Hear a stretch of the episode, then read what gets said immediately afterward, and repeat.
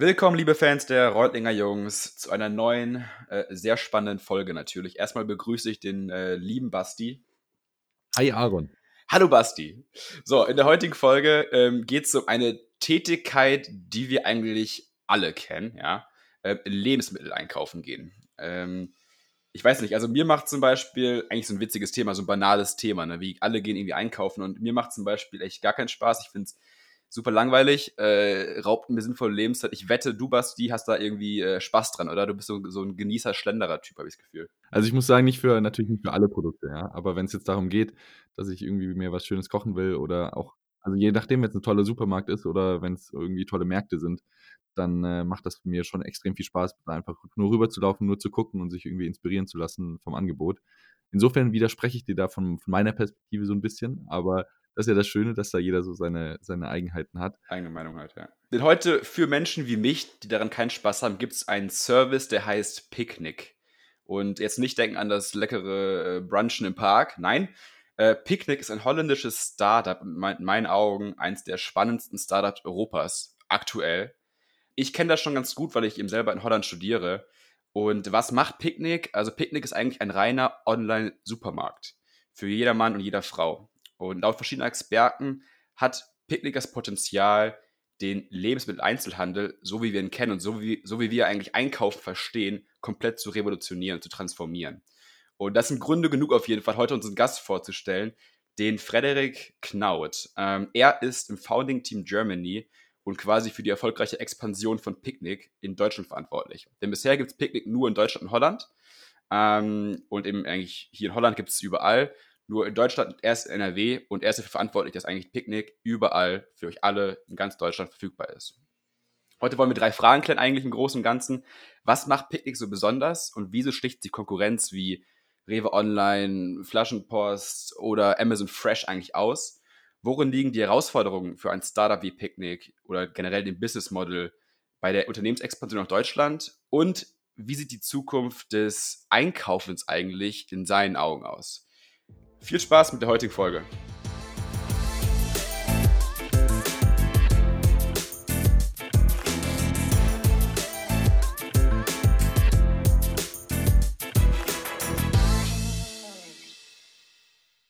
Super, dann nochmal herzlich willkommen, äh, Frederik, bei den Reutlinger Jungs. Danke, dass du dabei bist heute. Ja, vielen Dank für die Einladung. Ich freue mich. Sehr, sehr gerne.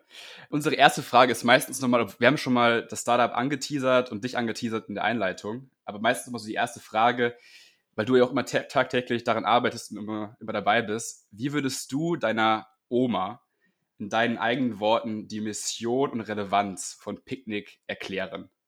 Meiner Oma. Meiner Oma würde ich wahrscheinlich erstmal, äh, ich würde sie erstmal fragen, ob sie sich noch an den Milchmann erinnert der früher ja. sie ähm, mit, mit Lebensmitteln versorgt hat.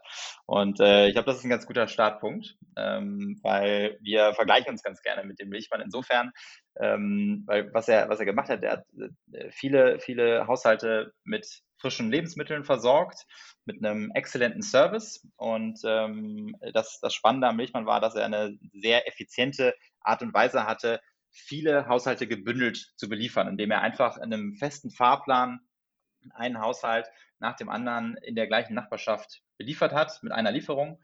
Und, ähm, und das, äh, das macht die, die letztlich die Zustellung effizient und günstig. Und das äh, ist auch so der, der springende Punkt, äh, der es uns eben auch ermöglicht, einer breiten Masse Lebensmittel online überhaupt anzubieten. Ähm, weil viele hat bisher das Thema äh, Preis Liefergebühren, hohe Mindestbestellwerte und so weiter eben davon abgehalten, Lebensmittel online zu bestellen. Und das, ähm, das, das machen wir, indem wir eben viele Dinge anders machen als die, die äh, Alternativen am, am Markt, mit dem Ziel letztlich eine, eine ganz breite Masse anzusprechen und, und jedem zu ermöglichen, online seine Lebensmittel zu erledigen. Finde ich, finde ich super spannend, vor allem gerade der Punkt, weil du meintest mit Milchmann, das ist ja eigentlich, würde man sagen, ein Schritt zurück, äh, vom, vom reinen Prinzip her. Und finde ich super spannend, dass gerade so ein Schritt zurück die Lösung dafür ist, jetzt so eine total neue, äh, re regelrecht disruptive ähm, ähm, Unternehmensform wieder auf den, auf den Markt zu bringen und äh, so ein sehr regu reguläres Einkaufsmodell, was man irgendwie so hat, komplett einmal umzuschmeißen, zu sagen, hey, das wird ab sofort anders. Ähm, wir hatten es auch schon im, im Intro so ein bisschen angesprochen. Aaron ist mehr so derjenige, der sich am Einkaufen fast ein bisschen stört. Also Aaron geht so in die Supermärkte rein und sagt, äh, ah, ich muss hier jeden Tag meine Produkte holen. Und ich muss ehrlicherweise sagen, ich bin manchmal so ein bisschen der Genusstyp. Ich gehe zum Einkaufen, um zu sagen, ah, ich, ich strolche mal ein bisschen durch den Laden, lass mich inspirieren. Ähm, mhm. Ähm, jetzt seid ihr ja ein Lebensmittel, also eure Lebensmittel gibt es online als Bild, aber die gibt es nicht zum Anfassen. Man hat nicht diese, diese Supermarkt-Experience. Wie schafft ihr es trotzdem, euren Kunden dieses gewisse etwas mitzugeben, wenn sie einkaufen? Mhm. Ich, ich glaube, in, in, im ersten Schritt äh, sprechen wir natürlich Leute an, die sich ähm, den, den, den Supermarkteinkauf gerne sparen. Äh, das sind in, in erster Linie bei uns viele junge Familien, wenn du mit denen sprichst äh, und mit, mit, mit einer Mutter sprichst, die vielleicht zwei Kinder hat, die holt die vom, äh, aus der Schule, vom Kindergarten ab und muss dann regelmäßig noch äh, mit den zwei Kindern in den Supermarkt gehen und Tüten schleppen. Und ähm, das, das frisst wahnsinnig viel Zeit. Ne? Der Deutsche verbringt äh, so im, im Schnitt 20 Arbeitstage im Jahr, damit Lebensmittel einzukaufen. Also wenn du alles zusammennimmst, ne, hinfahren und so weiter. Ja. Und wir, wir denken im Alltag gar nicht so drüber nach. Und äh, Basti, jetzt bist du vielleicht im, äh, als, als Student, hast du vielleicht an der einen oder anderen Stelle ein bisschen mehr Zeit. Ähm, hm. äh, aber auch deine Zeit ist kostbar und ähm, definitiv, ja. Ich glaube, auf den Trichter kommen, kommen dann eben auch viele, dass sie sagen, das, das spare ich mir gern. Ähm, wir haben natürlich, äh, kannst du bei uns nicht jedes Produkt vorher in die Hand nehmen. Ähm, ist vielleicht aber auch ein Vorteil. Ne? Also die Avocado, die du bekommt, bekommst, äh, die kam an dem Tag frisch an. Die äh, haben vorher nicht äh, zehn verschiedene Leute mal angedutscht, äh, sondern ähm, äh, du bist der, der erste Konsument, der die in die Hand bekommt. Und ähm, äh, insofern hat das in puncto Frische auch viele Vorteile. Die, die kürzere Lieferkette, die wir da aufbauen. Und ähm, an Experience, was wir ganz viel zurückgespielt bekommen, ist, dass die Leute das einfach äh, genießen, dieser Service, das nach Hause geliefert zu kriegen. Wir ähm, achten darauf, dass wir besonders äh, freundliche Fahrerinnen und Fahrer haben, die das nach Hause bringen. Und ähm, wir so rund äh, 70 Prozent unserer, unserer Bewertung der Kunden beziehen sich auch auf den Fahrer, auf diese Liefer-Experience, die, die du da hast. Die Fahrer nennen wir Runner und ähm, ich glaube, das ist was anderes, was äh, das Erlebnis, was du mit uns bekommst. Und ähm, äh, wir sagen aber auch nicht, dass wir angetreten sind, um den stationären äh, Supermarkteinkauf ähm, äh, zu verdrängen oder ähm, nicht mehr zu, zu ermöglichen. Ich glaube, das wird es auch weiterhin geben. Ähm, aber der eine oder andere Kunde spielt uns auch zurück, dass er sagt, jetzt hat er vielleicht auch mehr Zeit, um mal zum Metzger zu gehen oder auf den Markt oder in den, in den Weinhandlungen ähm, und eben da dann etwas gezielter bestimmte Produkte auszuwählen. Cool. Jetzt gibt es ja aktuell sehr viele Anbieter, die das probieren, das Ganze. Also ich kann mich erinnern, ich war jetzt in Berlin vor einem halben Jahr, habe ein Praktikum gemacht. Da haben wir für Startup, da kam immer Rewe Online, hat uns geliefert und Getränke gab es immer von, von Durst Express. Es gibt also verschiedene Anbieter, die irgendwie Lebensmittel einem liefern oder was auch immer passiert. Ähm, inwiefern ist Picknick besser als die Konkurrenz, beziehungsweise was macht ihr anders? Was macht euch besonders im Vergleich zu den anderen Anbietern auf dem Markt? Ja, Picnic ist, äh, ist 2015 in, in den Niederlanden an den Start gegangen und da war die Marktsituation vergleichbar mit unserem Startpunkt 2018 dann in Deutschland. Letztlich ein Markt, der noch ganz, ganz am Anfang steht. 1% Online-Penetration. Ich habe in, in Deutschland schon 2012 ein erstes ähm, E-Food-Business gegründet und äh, äh, da, da war der Markt auch noch ganz am Anfang und ähm, dann irgendwie äh, sechs, sieben Jahre später hat sich nicht wahnsinnig viel getan. Und letztlich ist Picknick genau mit dieser Frage eben gestartet, warum bestellen die, die Menschen Schuhe online, aber kein, keine Milch? Und, ähm, und im Wesentlichen haben wir zwei Antworten zurückbekommen von den Kunden, die einfach hohe Hürden dargestellt haben. Das erste ist das Thema Preis. Ähm, für, äh, ich sag mal, für, für die Leute, die die nicht so auf den Euro gucken müssen, die sagen, mein Gott, 5 Euro Liefergebühr ist mir egal. Aber in der breiten Masse ist, ist nun mal, der, der Preis spielt eine große Rolle. Und wenn ich jede Woche 5 Euro, 6 Euro, 7 Euro für die äh, Lieferung bezahlen muss, das, äh, das hält einfach viele davon ab. Ähm, und letztlich ein hohe, hoher Mindestbestellwert ist eben auch bei vielen gegeben. Und ähm, ein Single- oder Familienhaushalt kommt dann gar nicht auf 50 Euro.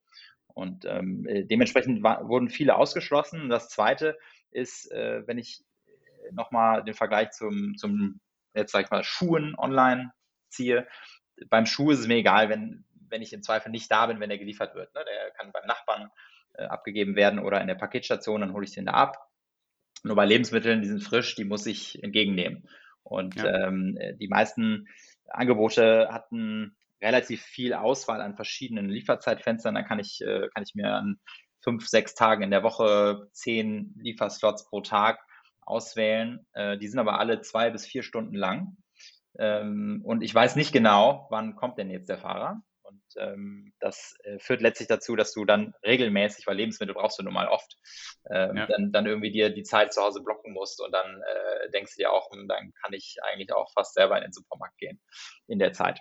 Und ähm, die, diese zwei Hürden haben wir uns erstmal genommen und gesagt, was müssen wir alles anders machen und äh, haben äh, letztlich mit einem äh, weißen Blatt Papier angefangen und ähm, äh, die, die, die Gründer aus, aus Holland sind auch äh, so ein bisschen so Tüftler, ne? die schrecken mhm. auch nicht davor zurück, zu sagen, ähm, okay, gibt es vielleicht, was können wir denn an dem Auto zum Beispiel noch anders machen, ähm, wenn wir uns so die, die Diesel-Trucks anschauen, äh, die mit den anderen rumfahren, kann man das besser machen? Ja, glaube schon.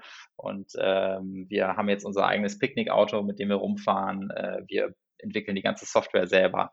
Wir machen alles selber von, von, von äh, dem Einkauf bis äh, hinten zur Lieferung zum Kunden und ähm, letztlich alles äh, so aufgebaut, damit wir es schaffen, günstig, wir sagen günstigste Preise, wir liefern gratis, Mindestbestellwert 35 Euro äh, und der Kunde bekommt ein 20 Minuten Zeitfenster kommuniziert ähm, und er kann über die App den Fahrer verfolgen und ähm, das, das zusammengenommen ist eben eine, eine Value Proposition, die wir dem Kunden so anbieten, die einzigartig ist in Deutschland und äh, so auch äh, eigentlich auf der Welt, ähm, die eben, wie gesagt, nochmal äh, jedem, jedem ermöglicht und erlaubt, online, ja. online zu bestellen. Total. Ich will aber äh, ganz kurz aufs, aufs Auto zurück, weil ich es ganz spannend finde. Ich kenne, also ich bin ja selber in Holland und studiere hier auch und ich kenne diese Autos, in die rumfahren. Und die sind einfach, die sind einfach cool und witzig irgendwie aus. Die machen irgendwie Spaß auf das Produkt, auf den Service. Kannst du uns mal kurz beschreiben, weil ich kenne es eben von Durst Express und anderen, das sind diese irgendwie Trucks oder diese, diese Sprinter oder was auch immer es da ankommt. Was macht, was ist der Value von diesem Auto? Warum habt ihr das damals gebaut und was macht, warum ist das Auto besser geeignet für den Online-Transport von Lebensmitteln als andere Autos?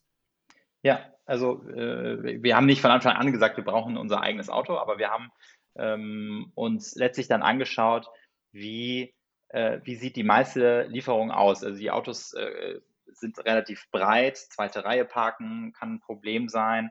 Äh, der Fahrer klettert irgendwie von hinten ins Auto rein, sucht sich dann die Tüten daraus oder die, die, die, die Kartons. Und ähm, wir haben auch da nochmal, der Milchmann hatte früher oft andere Wagen, die deutlich äh, kleiner, schmaler, agiler waren. Und dann haben wir uns gesagt, okay, das ist für den Fahrer äh, deutlich effizienter, wenn er einfach von der Seite die Ware entnehmen kann. Ne? Also man muss sich das vorstellen, mhm. das Auto ist ich kann es mal versuchen zu beschreiben. Es ist ein, ein sehr schmal gebauter kleiner Minivan, 1,35 äh, Meter schmal. Ne? Also da passen zwei Leute so eng, eng, eng äh, zusammen nebeneinander. Kuschelig. Und äh, es ist rein, rein elektrisch. Es ist ein sehr ikonisches Auto. Also es fällt sofort auf auf der Straße. Mhm. Es ist ein sehr, sehr man könnte sagen, schnuckelig, äh, wenn man, wenn man das, das Bild mal von dem Auto sieht. Und fällt natürlich auch im, im, im Stadtbild sofort auf. Also die meisten Kunden, die, die unsere Brand äh, kennen, assoziieren sofort Picknick mit diesem Auto. Und ähm, aber letztlich äh, hat es damit angefangen, wie können wir es schaffen, so effizient, so schnell wie möglich die Lieferung zum Kunden auch zu garantieren. Das heißt, mit dem Auto können wir sehr nah in der Regel an die Tür fahren. Wir, der Fahrer nimmt die Ware von der Seite, das, äh, das spart Zeit, er muss nicht hinten reinklettern und suchen. Und ähm, ja, das waren für uns dann letztlich die Argumente zu sagen, okay, es gibt auf dem Markt nicht das perfekte Auto äh, und ja. dann äh, bauen wir es eben selber. Ja. Das finde ich, find ich eine super spannende Herangehensweise, dieses, äh, auch weil du gerade schon davor meintest, ihr habt ein weißes Blatt Papier genommen, ihr habt alles neu gemacht. Ähm, das bietet natürlich auf der einen Seite viele, viele Möglichkeiten, auf der anderen Seite auch viele Risiken oder viele Problematiken, auf die man dann stößt. Äh, vielleicht auch manchmal, dass man feststellt, hoppla, da geht es nicht weiter. Und du hast gerade auch gesagt, ihr seid aus den Niederlanden gekommen. Was hast du denn jetzt im Vergleich festgestellt, wenn ihr nach Deutschland gegangen seid? Gab es da Unterschiede im, im Annahmeverhalten der Kunden? Ja, äh, ich glaube, das ist ganz spannend, wie wir hier in Deutschland begonnen haben. Äh, wir haben keinen klassischen Country Rollout gemacht, sondern ähm, haben uns nochmal so auf, auf, äh, auf Stunde Null gesetzt in Deutschland. Ähm, sprich, wir haben unter einem anderen Namen auch begonnen, unter einem Decknamen in einer kleinen Stadt Karst im Niederrhein ähm, mit so rund, ich glaube, 30.000 Haushalten, die da leben und haben über einige Wochen mit einem kleinen Team nochmal alles von Anfang an neu getestet. Ähm, okay. Und äh, das ging auch los mit einer separaten App. Ähm, wir haben, äh, die Kunden mussten eine Verschwiegenheitserklärung unterschreiben, die waren Teil dieses, dieses Pilotprojekts, haben uns ganz viel Feedback gegeben und wir haben wirklich alle Strukturen nochmal so neu neu aufgebaut, aufgesetzt. Natürlich mit dem Ziel, dann irgendwann äh, zu sagen, das ist Picknick. Und ähm, aber wir, wir haben uns, ich glaube, der, der Vorteil davon war, dass, dass der Mindset nochmal war, okay, wir, wir bauen hier was mit dem Kunden zusammen, was auch perfekt auf den deutschen Kunden ausgelegt ist. Und ähm, zum Glück aber haben wir von Anfang an gemerkt, dass der deutsche Kunde das, das auch sehr dankend annimmt. Und ähm, das Feedback war von, von vornherein echt super positiv und äh, hat uns da, da motiviert, den Schritt weiterzugehen, dann irgendwann von diesem Decknamen switchen auf Picknick. Und ähm, ja, und dann äh, jetzt, jetzt äh, 2020 äh, sind natürlich noch ein paar andere Sachen passiert. Aber im Wesentlichen haben wir auch äh, vor Corona schon ein wahnsinniges Wachstum erlebt, eine große Nachfrage in all den Städten, wo wir waren. Und ähm, äh, jetzt durch Corona ist das Ganze natürlich nochmal noch mal beschleunigt. Aber ähm, ja, ist le letztlich eine, eine relativ kurze, äh, kurze Historie, die wir nur haben, aber doch mhm. äh, viel, viel, was da passiert ist. Wo kann man euch heute in Deutschland überall quasi finden? In mhm. welchen, welchen Regionen? Also angefangen hat es am Niederrhein, in, äh, da in Karst, Neuss, dann Mönchengladbach, Krefeld. Ähm, aktuell haben wir äh, 16 Hub, Hubs live. Also ein Hub mhm. ist bei uns ähm, kurz zum System. Wir haben äh, zentra ein zentrales Kühllager. Davon haben wir in Deutschland zwei Stück. Das eine ist in Viersen, das andere in Herne. Also alles spielt in NRW gerade. Und da äh, von dort aus werden die die äh, Lieferung für die Kunden zusammengestellt und dann in die Hubs gebracht. Und in den Hubs, äh, das muss man sich vorstellen, das ist wie äh, ja eigentlich nur so ein kleiner Umschlagplatz, rund 1000 Quadratmeter. Da steht dann unsere Elektroflotte und die Bestellungen werden dann einfach nur aufs Auto umgeschlagen und der Fahrer fährt von da dann eben aus in der in der Stadt. Wir haben einige Städte im Ruhrgebiet, Bochum, Gelsenkirchen, Duisburg, nach Münster liefern wir auch aus. Dann ähm, ja, Düsseldorf natürlich. Ähm, und äh, in Summe, wenn wir alle Städte mal so zusammenzählen, dann sind, wir, sind das über 40 Städte in NRW, die wir aktuell erreichen und haben aber noch ganz viel vor uns. Ähm, vielleicht zur Frage, warum eigentlich NRW, warum in Cast anfangen. Wir wollten von Anfang an erstmal rausfinden, ist das äh, dieses Konzept, was, was die breite Bevölkerung ansprechen soll, äh, äh kommt das auch überhaupt äh, bei, bei äh, den ganz normalen ja. Haushalten auch an, ne? also die ganz normale Familie.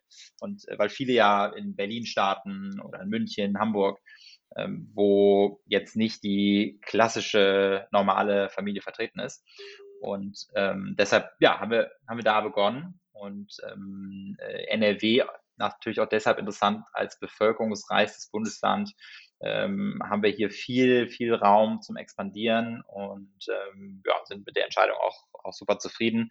Die geografische Nähe zu Holland hilft natürlich auch. Äh, wenn man sich dann austauschen will, dann, dann springt man einfach in den, in den ICE, fährt rüber und äh, in, in zwei Stunden sitzt man in Amsterdam im, im ja. Headquarter und ähm, ja, tauscht sich da dann eben aus. Gibt es eine perfekte Stadt oder eine Region, die, die, für Pick, die für Picknick gemacht ist? Also muss es die Großstadt sein, weil es einfach dort effizienter ist und einfacher ist? Oder können es auch kleinere Städte sein? Oder sogar Dörfer vielleicht? Hm. hm ich glaube, wir sind da noch im, im Experimentiermodus. Wir ähm, sehen, äh, dass es bisher eigentlich überall gut läuft. Ähm, wir sehen natürlich eine Tendenz bei der Zielgruppe, wo wie gesagt, die Familien das, das äh, verstärkt annehmen. Ähm, aus Unit Economics Sicht ist es natürlich für uns gut, wenn wir nicht äh, äh, ich habe vorher in Berlin gelebt, da gibt es äh, viele Hinterhöfe, wenn der Fahrer erstmal sich zurechtfinden muss und irgendwie äh, durch, durch mehrere Hinterhöfe äh, spazieren muss. Das dauert natürlich länger, als wenn ich direkt vor der Tür parke und, ähm, und im Einfamilienhaus die Ware übergebe. Aber das ist gar nicht so das Entscheidende. Ich glaube, die, die Einwohnerdichte spielt irgendwo schon eine Rolle. Ähm, wir können Liefergebiete bedienen, ich sag mal so ab 40.000 Haushalten ungefähr aktuell. Äh, das sind, sind jetzt eben dann nicht die großen Städte, sondern das sind auch, auch eher so die, die mittel, mittelgroßen Städte, die wir da eben auch viel beliefern können, wo das sehr gut läuft. In, ja, insofern, also wir haben da noch viel, viel zu experimentieren, herauszufinden und ähm, äh, sind da selber auch gespannt. Ne? Es, wir sehen von jeder neuen Stadt auch irgendwie überrascht, welche Faktoren da eine Rolle spielen. Äh, ja. Zum Beispiel andere Wettbewerber aktiv, ja oder nein ähm, hat für uns einen, einen, gewissen Einfluss darauf. Ähm, dann die, die, die Haushaltsgröße natürlich, Einkommen und so weiter, all diese Faktoren spielen irgendwo eine Rolle. Aber da sind wir noch ganz am Anfang, äh, da wirklich final zu sagen, was jetzt der, der Picnic Perfect Place ist. Wenn du, wenn du gerade sagst Mitbewerber, ähm, gibt es in Deutschland viele äh, Mitbewerber, das sind ja wahrscheinlich kleinere, vor allem lokal irgendwie agierend. Und wenn ja, inwiefern ähm, ist das für euch teilweise hinderlich oder auch vielleicht positiv wieder zum sich absetzen? Ja, ich glaube generell zum Thema Wettbewerb, wenn wir sagen online, alle, die online liefern, ähm, das ist ja ein Markt, der sich noch entwickelt. Und mhm. da streiten wir uns jetzt nicht um äh, oder nehmen uns da Marktanteile weg, sondern wir, wir alle entwickeln den Markt. Und was wir eher beobachten, ist da, wo noch andere aktiv sind, da läuft es für uns eigentlich ganz gut. Und insofern ähm, ja, freuen wir uns da über andere, die aktiv sind. Ähm, äh, ne, das sind nicht nur kleine Lokale, sondern das ist eben auch so jemand wie, wie Rewe Online vielleicht oder Flaschenpost und so weiter. Ähm, und am Ende geht es darum, guten Service zu bieten und, äh, und damit auch mehr, mehr Leute davon zu überzeugen, dass man online Lebensmittel bestellen kann. Definitiv. Ja. Darf, ich, darf ich einmal kurz äh, einhaken? Und zwar, gibt es so diesen ich sag mal, typischen Einkauf oder gibt es so, so Produkte, wo ihr sagt, das sind so die All-Time-Favorites, die eigentlich in fast jedem Warenkorb drin sind? Oder vielleicht auch noch die zweite Frage gleich angehängt, wie, wie, macht, wie wählt ihr euer Produktsortiment aus? Also woran macht sich das fest? Mhm. Wir ähm, also sind ein, man könnte sagen, Vollsortimenter. Wir bieten alles an, was du erwartest von einem Supermarkt von Obst, Gemüse, Fleisch, ähm, viel frische Produkte, Getränke gibt es bei uns auch, äh, Tiefkühlprodukte, Drogerieartikel, auch ein paar Non-Food-Sachen, nicht so viel, aber ein bisschen.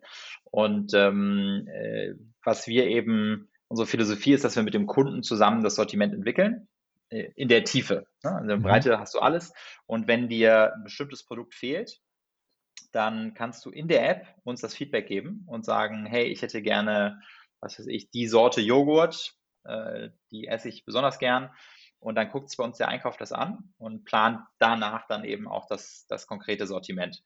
Und ähm, das, das, äh, das ist für uns natürlich super hilfreich, weil wir immer genau am Kundenbedürfnis entwickeln und nicht, wie es eben im stationären Handel oft passiert, dass da bestimmte neue Produkte dann auch, äh, das, da muss ja Regalfläche gefüllt werden. Ne? Unsere Regalfläche mhm. ist, ist äh, sag ich mal, äh, un, unendlich in dem Sinne, zumindest digital.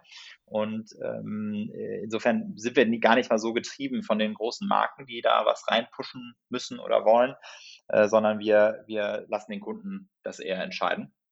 Und das führt dazu, dass wir eine, ein relativ differenziertes Kartoffelsortiment zum Beispiel haben in, äh, bei uns in, im, im Niederrhein, weil es eben da viele verschiedene Kartoffelbauern gibt und die Leute mögen verschiedene Sorten.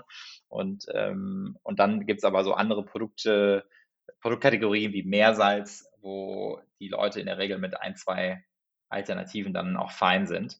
Und ähm, ja, und das, äh, das ist so unsere, unsere Philosophie und wir wollen eben das anbieten, was die Kunden auch wirklich haben wollen. Lokale Unterschiede gibt es auch. Das heißt, in, mhm in Münster gibt es dann äh, ein anderes Bier als in Krefeld und ähm, äh, lokale Produkte unterscheiden sich da, da doch dann auch, auch häufiger. Beim Bier merkt man es sehr schnell, Obst, Gemüse auch. Und ähm, ja, und da, da versuchen wir uns eben auch immer so ein bisschen auf die einzelne Stadt dann auch einzulassen und finden dann raus, okay, in Bochum gibt es eine tolle Currywurst, die, äh, die wir unbedingt anbieten wollen. Das finde ich echt spannend. Also ihr holt quasi die Lebensmittel und die Getränke, also einmal lokal. Habt ihr auch aber auch irgendwie Großlieferanten, die ihr durchgehend habt oder wie läuft das ab? Genau, ich glaube, was, äh, was wichtig zum, äh, zu erklären ist für dieses Geschäftsmodell, der, ähm, äh, wir haben als Einkaufspartner die, die Edeka Rhein-Ruhr mit an Bord, mhm. die uns dabei unterstützt, letztlich einen großen Teil unseres Sortiments zu beziehen.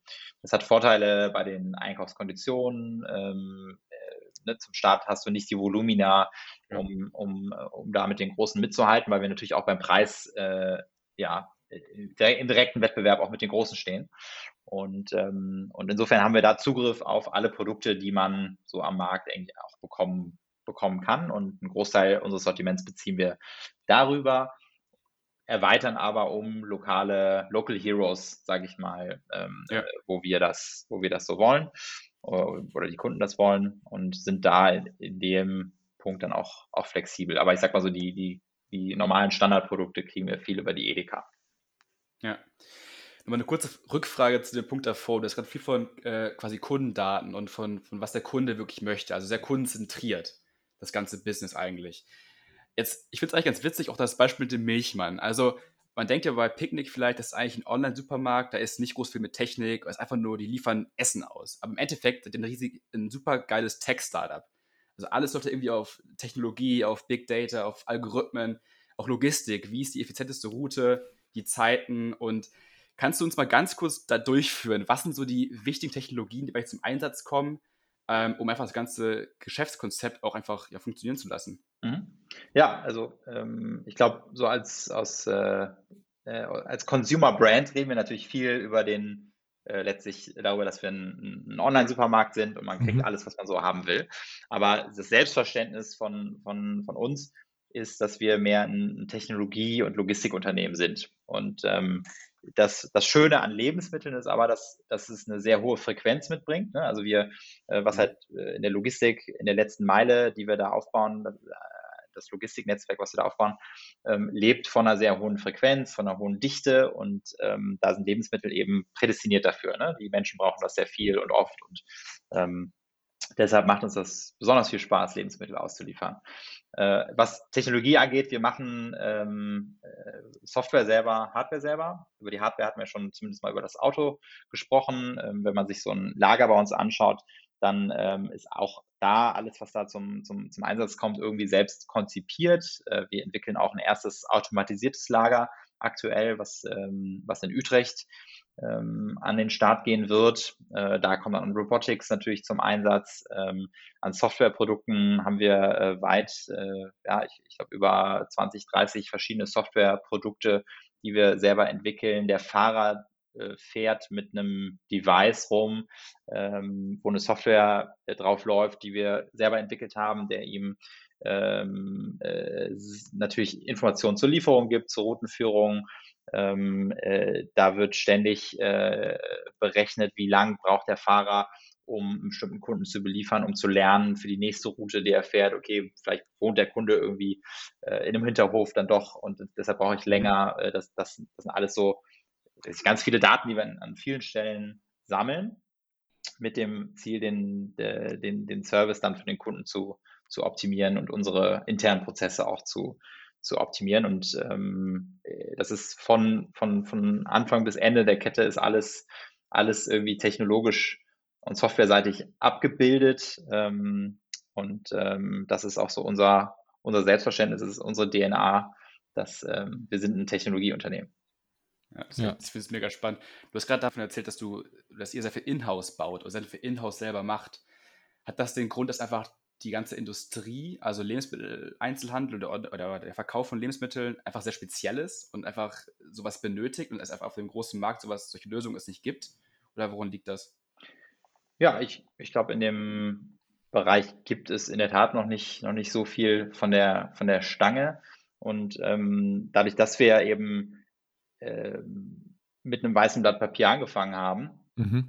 äh, und, und wir glauben halt sehr stark, dass wenn wir die Dinge selber entwickeln, passen sie auch zu, perfekt zusammen und sind aufeinander abgestimmt.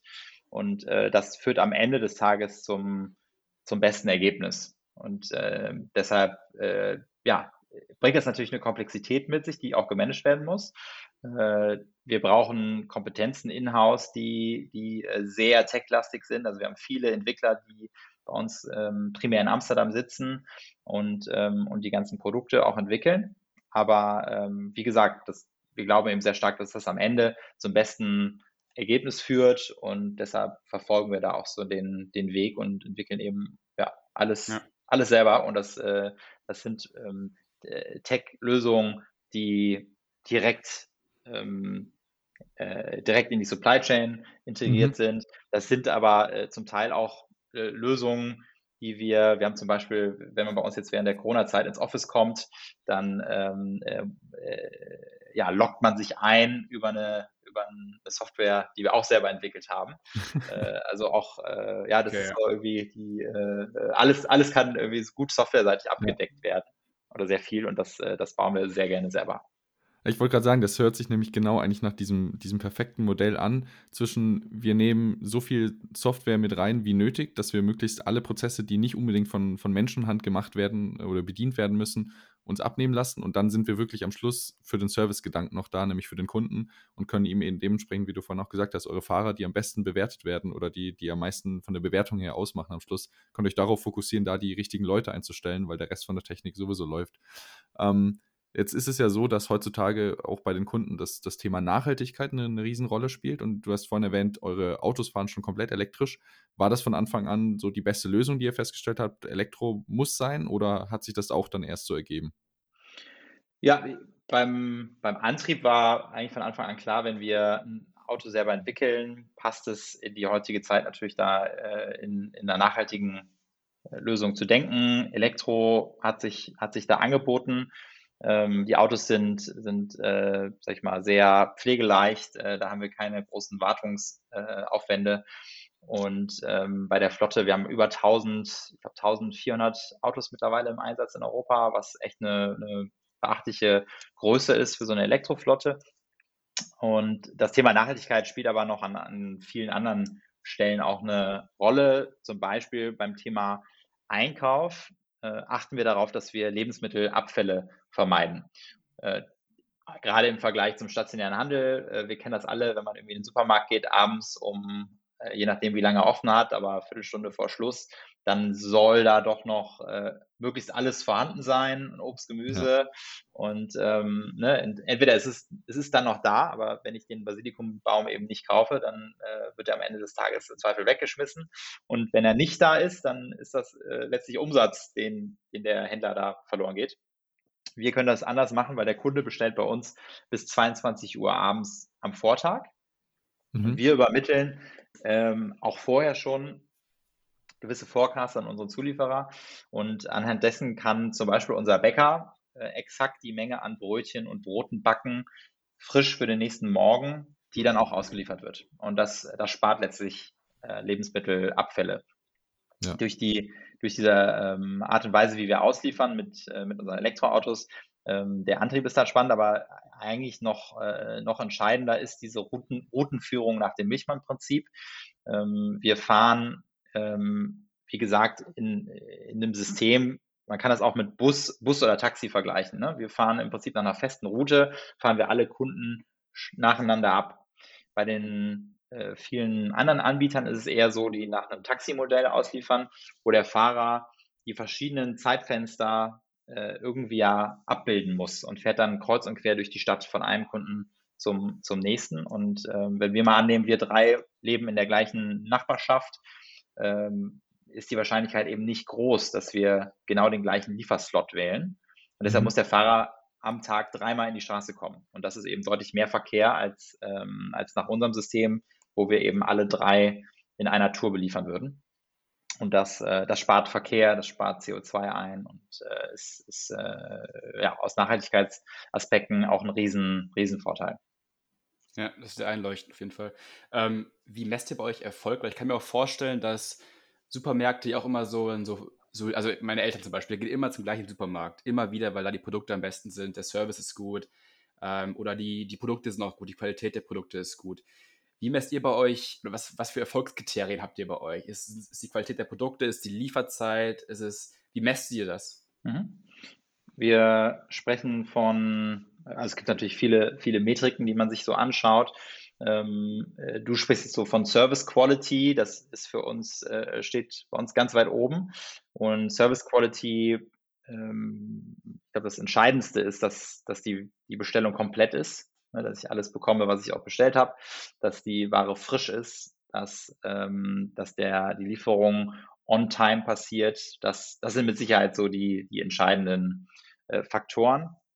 Ansonsten ähm, spielt für uns auch intern äh, eine große Rolle das Thema Safety, äh, Sicherheit der, der, der Mitarbeiter. Ähm, ne, in Deutschland haben wir, haben wir ähm, über 1800 Mitarbeiter mittlerweile. Ähm, da ist, haben wir eine gewisse Verantwortung und äh, das spielt für uns eine große Rolle. Und ähm, auch da versuchen wir natürlich da möglichst alles auch ja. äh, zu tracken, festzuhalten, zu verbessern. Und ähm, ja, aber am Ende ist, ist äh, ganz entscheidend, dass der Kunde zufrieden ist mit dem, was er bekommt. Und diese Service Quality, was du auch schon angesprochen hast, ähm, versuchen wir da immer zu tracken, was für uns natürlich ein Vorteil ist, im Vergleich auch nochmal zum stationären Händler. Mhm. Wir kriegen auf jede Bestellung kriegen wir eine Bewertung vom Kunden.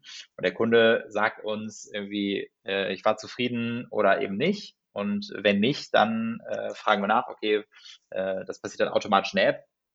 Was war nicht in Ordnung? Warum? Kannst du vielleicht ein Foto schicken? Und, äh, und der Kunde kann auch selber sich dann seinen Refund quasi auszahlen ja. lassen. Und äh, das ist dann auch an der Stelle, glaube ich, ein super, super Service, wenn dann doch mal irgendwas schieflaufen sollte, was natürlich nicht vorkommt. Das klingt super einleuchtend für mich. Also eigentlich, für mich stellt sich gerade die Frage, ob ich jemals nochmal zum stationären Einkauf gehe. Das ist gerade wirklich so, es, es, macht eigentlich einfach Sinn. Also aus Nachhaltigkeitsaspekten ist es für mich komfortabler einfach. Es ist, es ist einfach einleuchtend. Also es ist wirklich einleuchtend irgendwie. Ja, ich glaube, ich glaube, diesen, diese, diesen Bedarf in der Bevölkerung merkst du auch daran, dass in den letzten Jahren oder Jahrzehnten auch gewissermaßen immer mehr von diesen Lieferdiensten schon aufgekommen sind für verschiedenste Lebensmittelbereiche, äh, nicht, äh, nicht Lebensmittel, sondern Lebensbereiche. Äh, den Lebensmittelbereich habt ihr jetzt abgedeckt. Das heißt, weil wir einfach festgestellt haben, na gut, warum soll ich jetzt als Person für sechs verschiedene oder sieben verschiedene Anlaufstellen in die Stadt gehen, wenn ich das auch bequem alles gebündelt nach, nach Hause holen kann? Glaubst du trotzdem, jetzt so aus der aus deiner Perspektive, der, der praktisch so einen Lebensmittellieferdienst anbietet, dass es irgendwo ein gewisses Limit gibt an Sachen? Also, dass, dass Menschen sagen, okay, dafür gehe ich dann doch nochmal los? Ja, ich, ich, ich, glaube, dass so eine ganz extreme äh, Entwicklung äh, sieht man wahrscheinlich eher selten, dass jemand sagt, er geht gar nicht mehr Lebensmittel äh, irgendwo einkaufen. Was wir, wie gesagt, häufiger sehen, ist, dass, dass dann eher nochmal auf den Markt gegangen wird. Zum Metzger äh, suche ich mir dann zum Grillen irgendwie das Fleisch aus, was ich äh, ne, hier dann, dann von meinem Metzger bekommen will. Hm, sowas sowas gibt es auch. Dann gibt es vielleicht auch den spontanen Einkauf, wo man sagt, ach, jetzt fehlt mir irgendwie das noch und jetzt äh, bin ich, stehe ich gerade in einem Supermarkt, dann nehme ich das noch mit. Ähm, insofern, das, das wird es mit Sicherheit auch weiterhin für diejenigen geben, die, die primär äh, so, so ihren Standard-Wocheneinkauf online erledigen. Und das sehen wir auch, das sehen wir auch heute schon. Ja. Was war damals für dich deine Motivation, bei Picknick einzusteigen? Du hast ja auch damals schon bei Rocket Internet gearbeitet und selber, wie du schon gesagt hast, äh, von Kochzauberfood schon mal so in die ja, Gegend eingeschnuppert als Founder. Ähm, warum hast du damals sich entschieden, ich will jetzt bei Picknick den deutschen Markt erobern?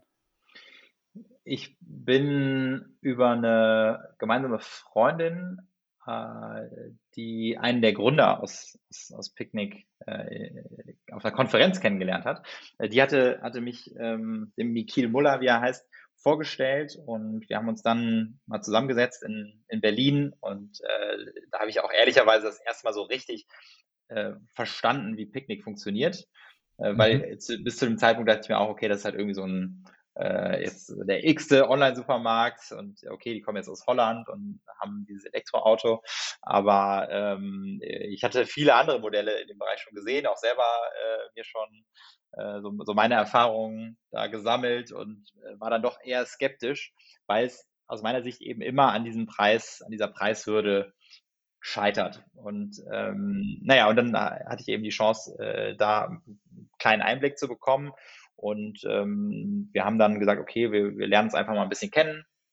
Und als ich dann die, äh, je mehr Leute ich von Picknick kennengelernt habe, desto mehr äh, äh, war, war mein, mein, mein Herz und mein Kopf dabei zu sagen, ich glaube, das ist jetzt der, der richtige Schritt. Ich glaube, das ist eine einmalige Chance, äh, bei sowas mit dabei zu sein, sowas aufzubauen. Das ist ein gigantisch großer Markt, das ist eine äh, fantastische Firma mit einer super Kultur, tollen Leuten und, ähm, und es ist alles noch am Anfang, äh, was natürlich auch so das Gründer, äh, das Gründergehen anspricht, man sagt, okay, hier kann man auch wirklich was aufbauen und ähm, äh, ist hier nicht das, ähm, äh, muss hier nicht irgendwas von äh, um, um einen halben Prozentpunkt verbessern, sondern ähm, ja, hat hier Wachstumsraten, die, äh, die einen, einen Spaß machen.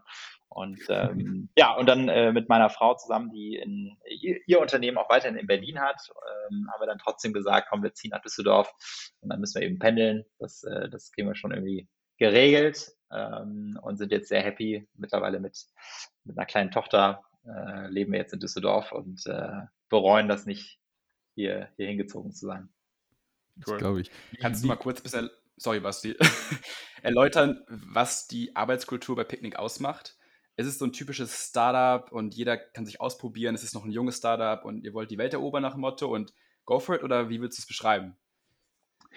Äh, mit Sicherheit äh, spielt das irgendwie so, so eine Rolle, ne? zu sagen, okay, wir sind jetzt hier ähm, so, so, ein bisschen äh, die, die Neuen am Markt und, äh, und, und haben, haben viel vor und ähm, können viel ausprobieren, äh, können nichts kaputt machen. Ne? Das ist ja auch am Anfang, Anfang so. Äh, aber was, was mich, was ich so toll finde, ist letztlich so die, von, der, von der Kultur her, es ist, äh, es ist dieser Teamgedanke, ne? zusammen lösen wir jedes Problem und das, das mhm. wird hier wirklich gelebt. Ähm, ähm, ist immer die Frage, hey, woran arbeitest du? Kann ich dir irgendwie helfen aus den verschiedenen Teams? Und ähm, dadurch, dass wir so viel selber machen. Ähm, äh, Basti, du hast vorhin auch schon gesagt, es gibt auch oft einfach Dinge, die einfach nicht funktionieren.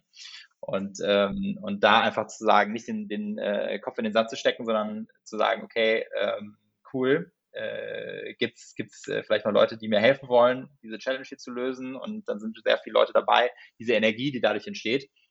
Ja. Äh, das das äh, habe ich so in der Qualität noch nirgendwo anders kennengelernt und, äh, und daraus daraus, aus diesen Erfahrungen, ziehst du, glaube ich, auch extrem viel Motivation, weil du sagst, okay, egal was kommt in Zukunft, äh, irg irgendwie kriegen wir das als Team, wenn wir zusammen, zusammen dran arbeiten, ja. kriegen wir das schon gelöst.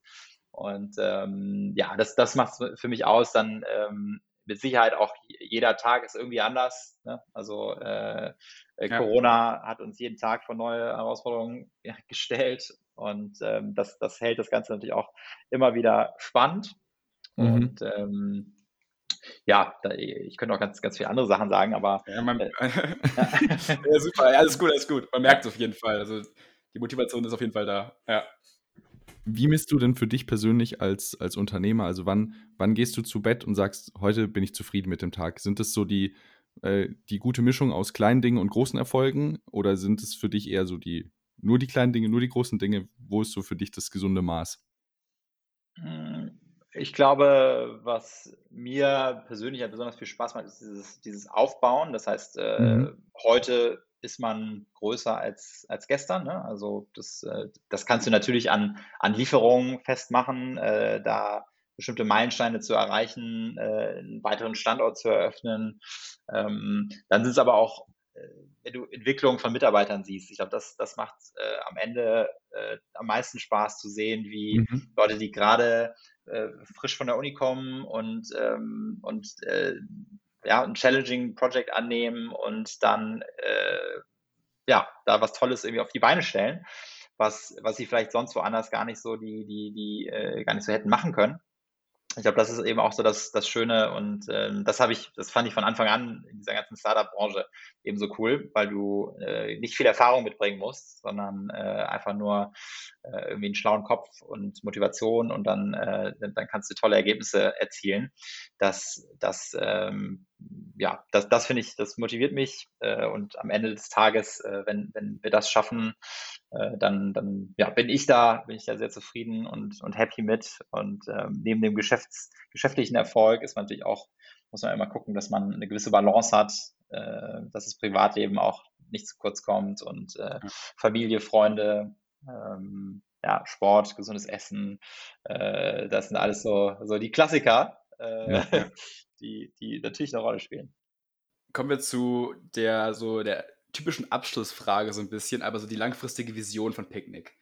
Ähm, jetzt ist es ein relativ junges Startup, aber wo siehst du Picnic so in den nächsten zehn Jahren vielleicht? Äh, vielleicht geografisch gesehen, ähm, Europa im Allgemeinen oder so, vielleicht weltweit irgendwann mal, äh, auch vielleicht so Richtung technologisch, also jetzt auch in Corona-Zeiten, wie könnte das funktionieren? Was, welche, welche Technologien gibt es auf dem Markt?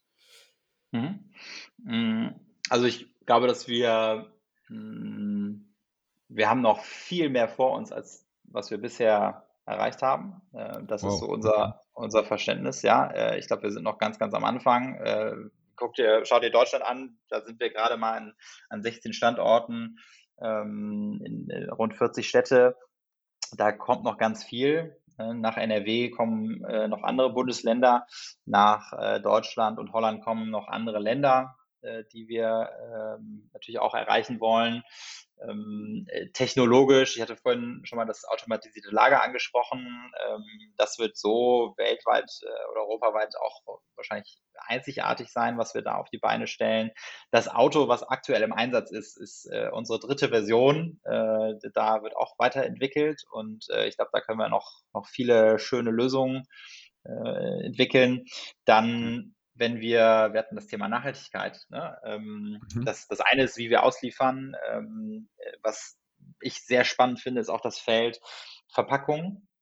Das heißt, wie können wir ähm, äh, Verpackungen von den Produkten, die wir ausliefern, vielleicht äh, reduzieren, ne? weniger Müll zu produzieren. Und ähm, äh, da können wir gemeinsam mit den, mit den Herstellern, glaube ich, ganz coole Lösungen entwickeln, weil online ist ist insofern anders. Die meisten Verpackungen sind letztlich, letztlich fürs Supermarktregal entwickelt. Ne? Also die, ähm, das Beispiel, was ich da gerne nenne, ist die, die Kelloggs-Packung.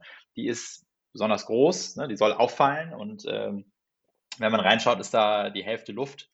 Äh, das heißt, da wird äh, viel Luft natürlich in der Logistik auch hin und her gefahren. Ähm, äh, wir schmeißen Verpackungen weg und ähm, das äh, letztlich zu Hause in deinem Regal nimmt das viel Platz ein und so weiter macht eigentlich gar keinen Sinn. Und ähm, da könnten wir hingehen und sagen, okay, diese, diesen, diesen Vorteil, dass es viel Platz einnimmt, das hast du halt online gar nicht. Ne? Also ich kann das Bild ja. ja auch irgendwie groß oder anders darstellen, im Zweifel. Aber ähm, wir können das Produkt so designen, äh, dass es für den Haushalt gemacht ist und nicht für Supermarktregal. Und ähm, das gilt dann nicht nur für Kellogg's, das gilt dann auch für eine, vielleicht für eine Milchpackung oder äh, Toilettenpapier oder was auch immer ähm, wo, wo glaube ich, viel, viel Musik noch drin ist, ähm, da Dinge zu verbessern, zu verändern. Und ähm, ja, insofern, ich glaube, da haben wir, haben wir noch viele spannende Themen vor uns. Ähm, was auch noch ein interessantes Projekt ist, wir, ähm, wir fahren ja zum Kunden hin. Ne? Also wir bauen ja ein Logistiknetzwerk auf, wo ja. wir äh, die Lieferung zum Kunden heute mit, mit Lebensmitteln anbieten. Ähm, auf der Rückfahrt können wir natürlich auch bei dir wieder was mitnehmen. Wir nehmen jetzt schon ähm, ja. äh, Tüten mit, wir nehmen leere Batterien mit, Pfand mit. Ähm, in einem Pilotprojekt kann der Kunde uns jetzt auch seine Retourenpakete mitgeben. Was für dich natürlich auch super ist, weil du, äh, ne, also kennen wir alle, ein Retourenpaket ist immer, äh, dass man es retournieren kann, ist cool, aber das Paket dann wieder loszuwerden, ist halt saunervig. Ja. Ne? Äh, da, da, da, steckt eigentlich gar kein Mehrwert drin, den, den Weg da zur Paketstation oder was auch immer. Und ähm, wir, wenn wir schon deine Lebensmittel äh, liefern, dann können wir das halt einfach mitnehmen ne? und bündeln das. Das spart auch wieder Wege und, ähm, und Verkehr. Und ähm, ja, ich glaube, da, da haben wir noch viel, viel, viel vor uns. Und äh, deshalb sage ich, wir sind noch ganz am Anfang. Ja. Toll. Und, ja. ähm, da ist noch viel, viel Raum und ähm, ich, ich glaube, es gibt halt auch viel, ähm, ist halt von der Breite halt auch spannend. Ne? Also äh, mhm. deshalb suchen wir auch in der, in der Breite Leute, die, die Lust haben, was mitzuentwickeln, die ähm, äh, suchen primär ähm, ja, stark analytische Köpfe, die in der, äh, optimalerweise mit vielen Daten auch umgehen können und, ähm, und Probleme lösen wollen, die, äh, die sind bei Picnic, glaube ich, ganz gut aufgehoben, weil wir in alle Richtungen ganz interessante Challenges, glaube ich, haben der, der versteckte Aufruf an, an unsere Community, äh, sich gerne ja. jederzeit bei Picknick zu bewerben. wir haben das ja. es passt sehr gut. Ja, ja es passt ja. wunderbar. Ähm, dazu sind wir auch so ein bisschen da, beziehungsweise das machen wir gerne oder haben das auch in anderen Podcasts schon gesagt. Ähm, wer Lust darauf hat, hier so nach dieser Unternehmenspräsentation oder so, dann auch einfach zu sagen, hey, das, das wäre was, da will ich mehr drüber erfahren, der ist da immer gerne herzlich eingeladen. Und wie du gerade selber sagst, das klingt nach wahnsinnig viel Potenzial noch bei euch. Ähm, ja. Also ich finde das, äh, allein vom Hören finde ich das unglaublich spannend, was, was da gerade passiert. Und auch eigentlich mal ein Bereich, der vielleicht bisher noch von der ganzen Technologisierung viel zu sehr ausgespart wurde, wo es jetzt mal Zeit wird, dass da sich was wandelt und dass da einfach mal ein bisschen der, der Markt umgekrempelt wird. Äh, deswegen seid ihr da auf jeden Fall, wie ich finde, an der, an der richtigen Stelle. Und äh, ich würde auch tatsächlich gerne bestellen, wenn ich wenn es hier könnte, einfach mal um diese Aha. Experience zu haben. Also äh, nach Baden-Baden okay. unbedingt mal noch äh, ein kleines Pilotprojekt schicken. okay, okay. Ja, äh, am besten registrierst du dich. Also äh, Aufruf Nummer eins: join.picnic.app. Da äh, seht ihr alle offenen Stellen äh, und natürlich die Picnic-App äh, runterladen, weil äh, danach planen wir übrigens unsere Expansion. Ne? Also wir haben in, in allen Städten ah. gibt es unterschiedlich große Wartelisten und äh, wenn in Baden-Baden sich mhm. viele Leute anmelden, dann äh, kommen wir da auch schnell hin. Perfekt. Ich kann selber nochmal sagen, abschließend, ich glaube, meine besten Praktika, die ich hatte, waren die, wo ich wirklich selber richtig äh, Hand anlegen konnte, ja. wo ich was umsetzen konnte, wo ich den Freiraum hatte, ähm, echt Sachen zu verändern. Also jetzt Beispiel eben jetzt in Berlin im Startup, drei Monate was gearbeitet, aber wirklich was gearbeitet und ich hatte nachher wirklich, ich habe angefangen mit nichts und am Ende kam ich mit so vielen Learnings raus und ich glaube, nach deiner Präsentation jetzt, äh, Frederik, habe hab ich das Gefühl, dass man das bei euch auch machen kann. Also ich kann eigentlich nur jeden ermutigen, äh, sich mal äh, das anzuschauen. Ähm, und äh, ich meine, an der ESB zum Beispiel haben wir ja genug Praktika, die wir machen dürfen. Mhm. Ähm, also guckt es mal an und äh, nee, ich glaube, Basti, ich fand die Folge mega. Vielen Dank, Hi. Frederik. Ich fand es ja. wirklich sehr, sehr spannend. Äh, sehr gut präsentiert. Vielen Dank. Und äh, ja, abschließende Worte, Basti. Äh, von mir aus äh, bleibt nur zu sagen, ich freue mich auf alles, was, du, was noch kommt, was du gerade auch schon angekündigt hast. Ähm, ich könnte mir vorstellen, dass da, dass da noch richtig viel passiert in den nächsten Jahren und wir gerade hier ganz am Anfang dabei sind, äh, wenn sich hier was Großes anbahnt, in Anführungszeichen.